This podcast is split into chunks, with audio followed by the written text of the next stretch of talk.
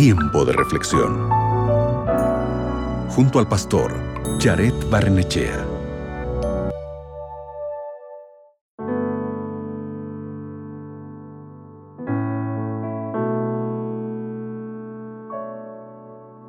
Todas nuestras amistades necesitarán perdón tarde o temprano, porque todos cometemos errores fallamos en comunicarnos e incluso pecamos intencionalmente contra otros. La marca de una buena amistad no son los amigos que nunca discuten, sino los amigos que buscan la reconciliación.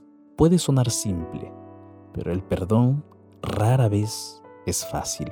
Significa que tendremos que soportar la carga del error de la otra persona lidiar con sus errores y optar por mantener la relación con ellos a pesar de esas situaciones. Significa que no podemos estar recriminando a esa persona constantemente por los errores del pasado, ni llevar una lista de todas las cosas malas que ha hecho.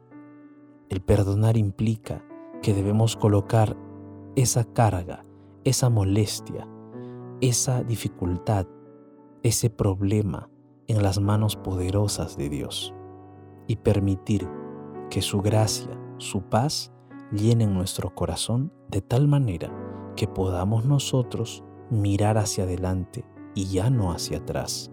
En el libro de Colosenses, el capítulo 3, del versículo 12 al versículo 14, dice lo siguiente, Por tanto, como pueblo escogido de Dios, santo y amado, vestidos de profunda compasión, bondad, humildad, mansedumbre y paciencia. Sopórtense los unos a los otros y perdónense cualquier agravio que tengan el uno contra el otro.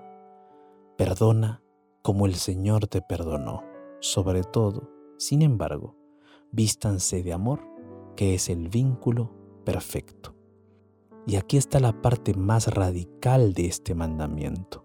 Se nos instruye a perdonar a los demás como Dios nos ha perdonado a nosotros.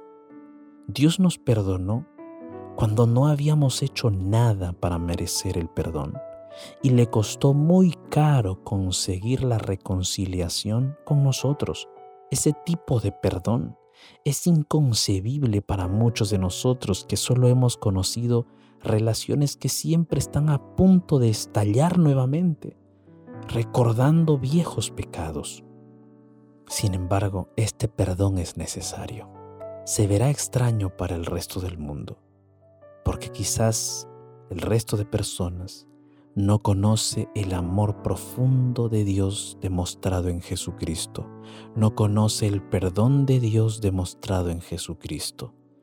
Pero nosotros, que conocemos a Dios y conocemos a Jesucristo y su mensaje perdonador de la Biblia, nosotros podemos colocar toda dificultad, toda herida, todo dolor en las manos de ese Dios poderoso y a la vez amoroso, para que nos ayude a perdonar y de esa manera dar un testimonio de lo que hace Dios en nuestras vidas. Te invito para que podamos orar, para que si hay algo o alguien que no podemos perdonar, podamos por la gracia de Dios perdonar a esas personas y vivir así en paz y en la calma que solamente Dios puede dar. Allí donde estás, cierra tus ojos, ora conmigo. Padre Santo, ayúdanos a perdonar como tú nos has perdonado. Tu perdón implicó sacrificio profundo. Tu perdón implicó entregarte totalmente.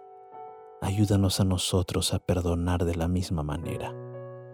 Y si de repente hay algo que nos es imposible perdonar, es tan difícil, ayúdanos a colocar ese dolor, esa herida en tus manos. Y por favor, danos la paz, danos la tranquilidad, danos la capacidad de amar y perdonar. Ayúdanos a mirar hacia adelante y ya no hacia el pasado. Ayúdanos a seguir caminando hacia adelante y ya no quedar encadenados al pasado por el rencor o por el odio o la venganza, sino que pongamos nuestros ojos en ti. Por favor, ayúdanos. En el nombre de Jesús. Amén. Recuerda, perdona a los demás como tú también fuiste perdonado. Acabas de escuchar Tiempo de Reflexión con el pastor Jared Barnechea.